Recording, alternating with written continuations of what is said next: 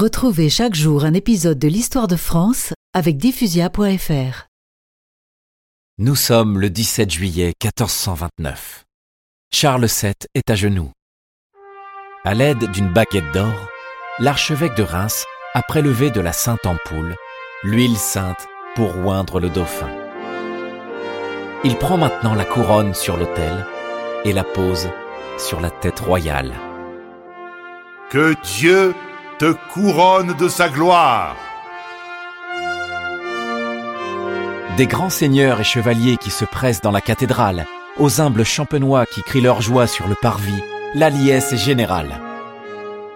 Le sacre signifie que la France n'a désormais qu'un seul roi légitime, celui que Dieu a désigné. Jeanne s'approche alors de Charles VII. Dieu voulait que je lève le siège d'Orléans et que je vous mène à Reims recevoir son sacrement. Maintenant que sa volonté est exaucée, je ne vous appellerai plus gentil dauphin, mais sire le roi.